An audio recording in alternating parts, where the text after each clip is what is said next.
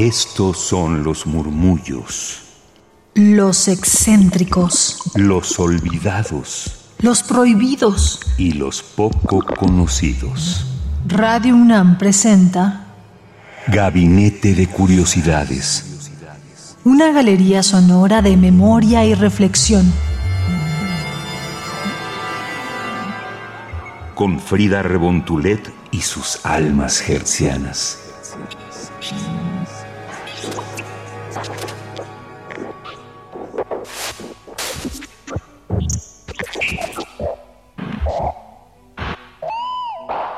Bienvenidas mis queridísimas almas gercianas a Gabinete de Curiosidades. Yo soy Frida Rebontulet y ustedes se han preguntado cuál es el origen de esa música que suena cuando están en la sala de espera, en algún restaurante, en el cafecito o incluso en la línea telefónica. Bueno, nos remontamos al siglo XX en el cual existió el compositor francés Eric Satie, que nació en Normandía en 1866 y que falleció en 1925 en París.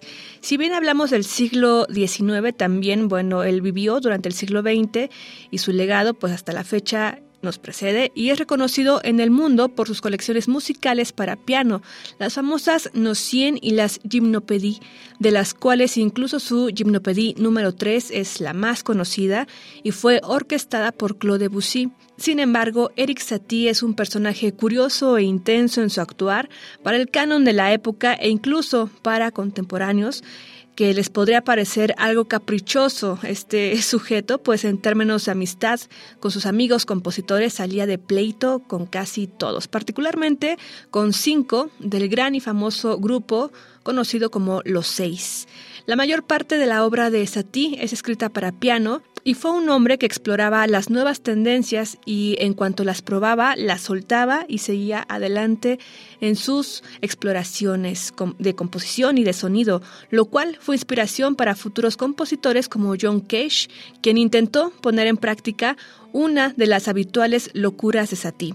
Nos referimos a la obra Besation que es una pieza para piano de poco más de un minuto y medio, pero que de acuerdo a las indicaciones del programa, de la obra, el intérprete tendría que repetirla en un bucle 840 veces. Y Cage fue quizás el primero en organizarlo e intentarlo, pero se retiró tras casi 19 horas de interpretación ahí en un loop continuo de esta partitura de un minuto. Este hombre se manejaba entre el humor negro y a veces el cinismo. Por ejemplo, en cierta ocasión entró en un refugio durante un ataque aéreo y al entrar dijo, Buenas tardes, vengo a morir con ustedes.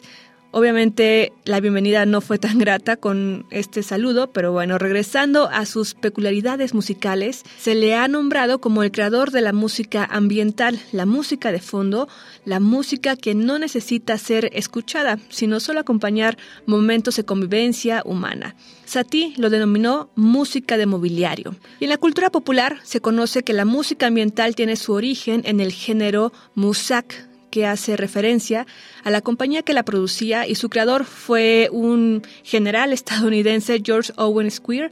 Sin embargo, fue Eric Satie que por fechas y profesión, pues se le acuñe este digamos, término de ser el primero en inventar este género. Y quien, pues, desde luego creó una intención y objetivo en esta música funcional, digámoslo, ¿no? Fue en el siglo XIX cuando tocaba el piano en el Chat Noir, un famoso cabaret cercano a Montmartre. Y ahí notaba la algarabía de algunos comensales en sus charlas y cómo el ambiente cambiaba de acuerdo a todo lo que se estaba moviendo en ese lugar, en ese cabaret, pero también bar, digámoslo así, ¿no? Y fue así que empezó a tocar el piano para poder acompañar esos momentos, no como protagonista en la música, sino como una música ambiental justamente. E incluso en algún momento la gente se acercaba para escuchar ¿no? Con atención, con análisis, su música, pero él hace un gesto como de, no, ustedes sigan en lo suyo, ¿no? Yo estoy aquí acompañándoles nada más.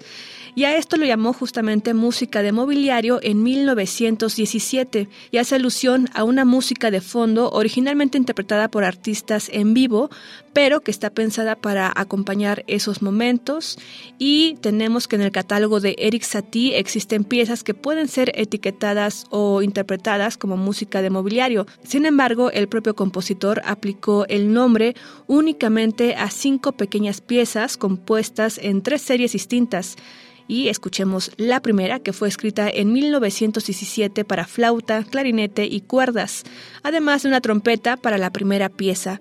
Esto es tapiz en hierro forjado para la llegada de los invitados o una gran recepción, para ser tocada en un vestíbulo.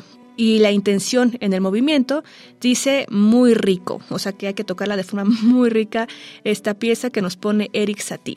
Escuchémosla.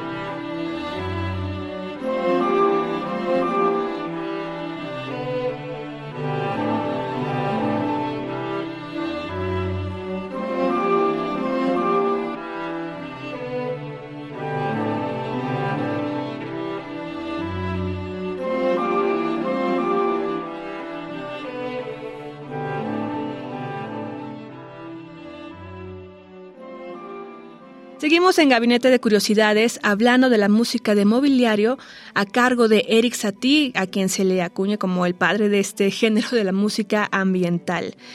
Lo que acabamos de escuchar, pues es música que compuso especialmente para cuando ustedes reciben a sus invitados o tienen algún evento y justamente se hace esta gran recepción. Ahora quiero hacerles una cita que hizo Satie en una carta a su amigo Jean Cocteau el primero de marzo de 1920 respecto a esta música.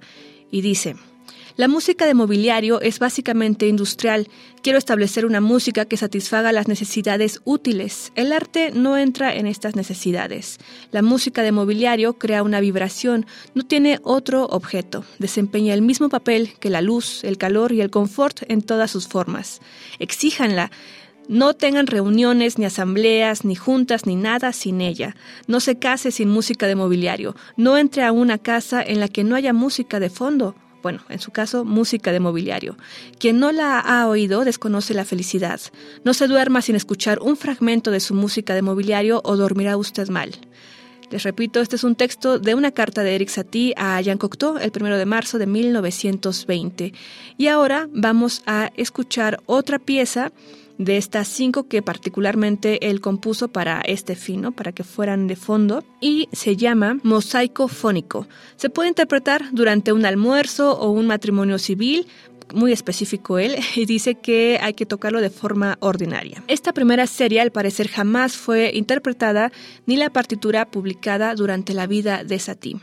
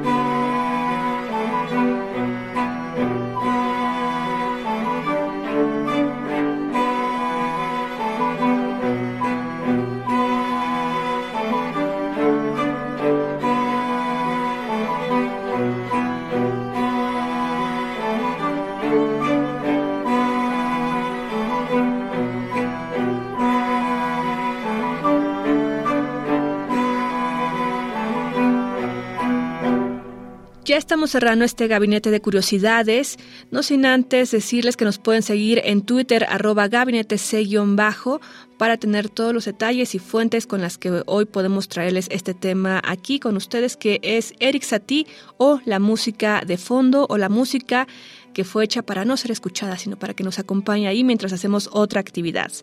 El antropólogo francés Marc Auguet califica como no lugares a los espacios urbanos como el centro comercial, el supermercado, el aeropuerto, los elevadores incluso, ¿no?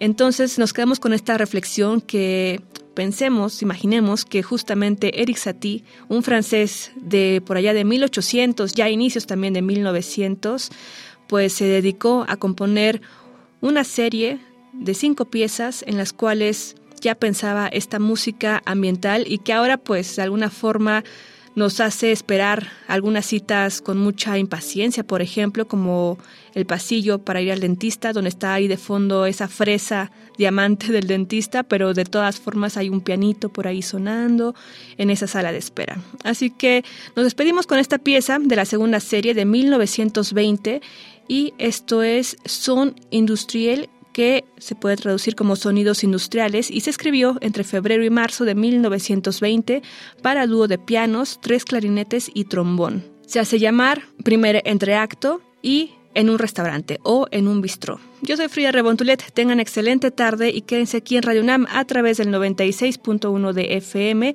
Esto fue Gabinete de Curiosidades y también pueden escuchar este programa en su podcast que es radiopodcast.unam.mx. Hasta la próxima.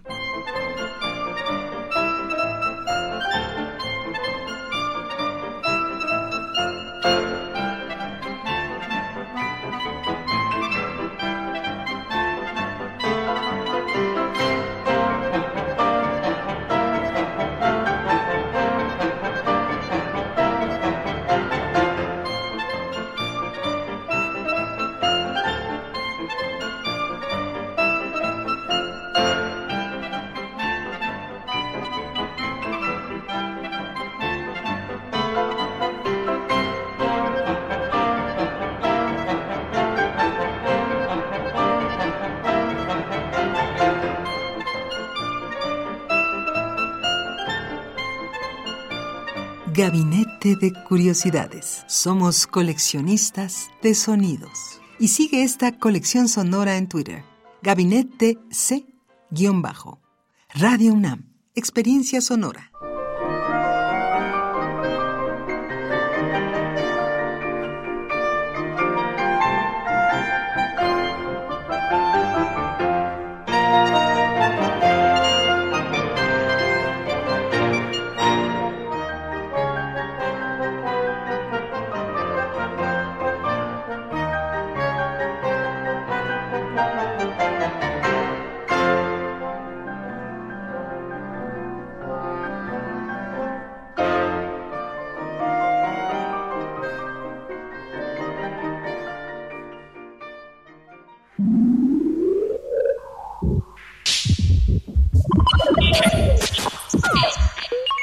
Estas fueron las sombras del tiempo sónico. Radio UNAM presentó Gabinete de Curiosidades. Refugio de experimentación, memoria y diversidad sonora. Dispara tu curiosidad en la próxima emisión.